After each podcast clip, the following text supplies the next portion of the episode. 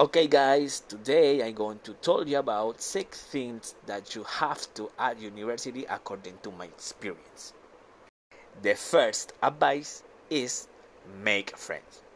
Yes, you have to make a friend because everything is new. Give yourself the opportunity for meeting new people. There is a little possibility that thing will be your thing. So relax and enjoy. I say that because this was my case. My thing weren't my first thing in the university. I met my team where all of us lost a mitre. The second advice for today is try a stylist. Yes, in this time you will know yourself more than other time in your life. So, you need to try stylist. Don't resist. The change will always be. Don't be that people that never change. I tried many styles and today I don't have regret about my style. Number three is do what you want to do.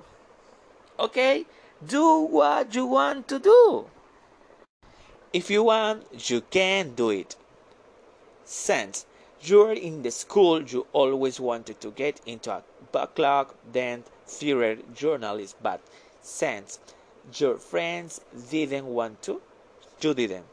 So, you must think it's my time, it's time to do it. All these activities will help you in all areas.